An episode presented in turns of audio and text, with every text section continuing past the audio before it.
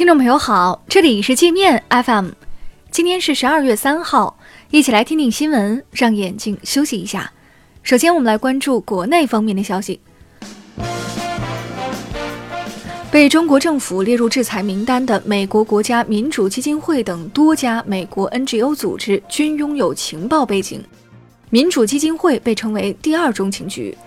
香港特首林郑月娥说，制裁这些 NGO 属于中央政府管辖的外交事务，特区政府会按中央的要求做出配合与跟进。明年元旦即将来临，元旦假期的火车票今天已开始出售。下周四，也就是本月十二号，明年春运首日的火车票开始出售，小伙伴们可以准备抢票了。工信部要求大力发展新能源汽车，到二零二五年，新能源汽车新车销量占比达到百分之二十五左右，智能网联汽车新车销量占比达到百分之三十。格力电器股权结构重大调整。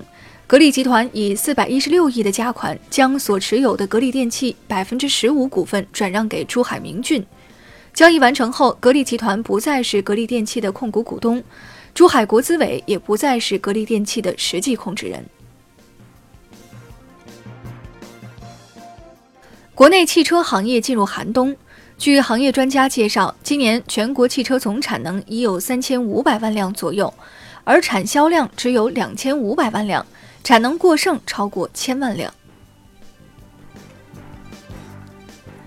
任正非在接受加拿大《环球邮报》采访时说：“华为计划把美国研发中心迁往加拿大，由于受到美国围堵，该中心研发工作受到巨大影响，已将员工从六百多人裁到了二百五十人左右。”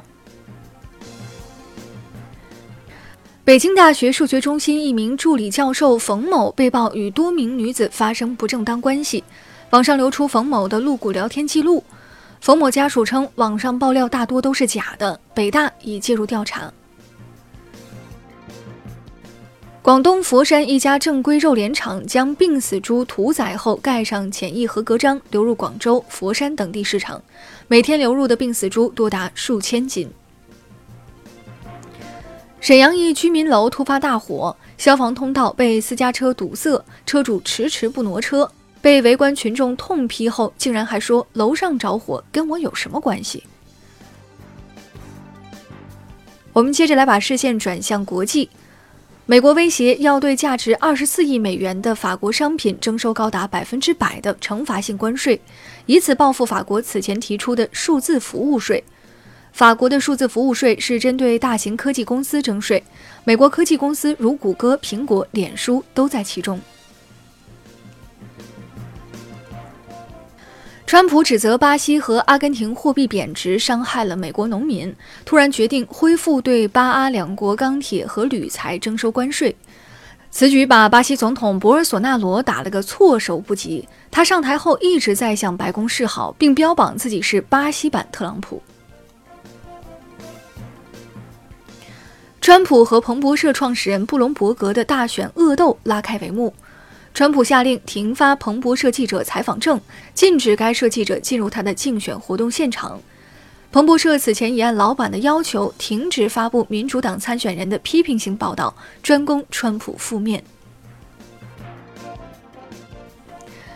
北约秘书长称，中国的崛起对北约产生了一定影响，但北约不想把北京当敌人，也不会介入南海。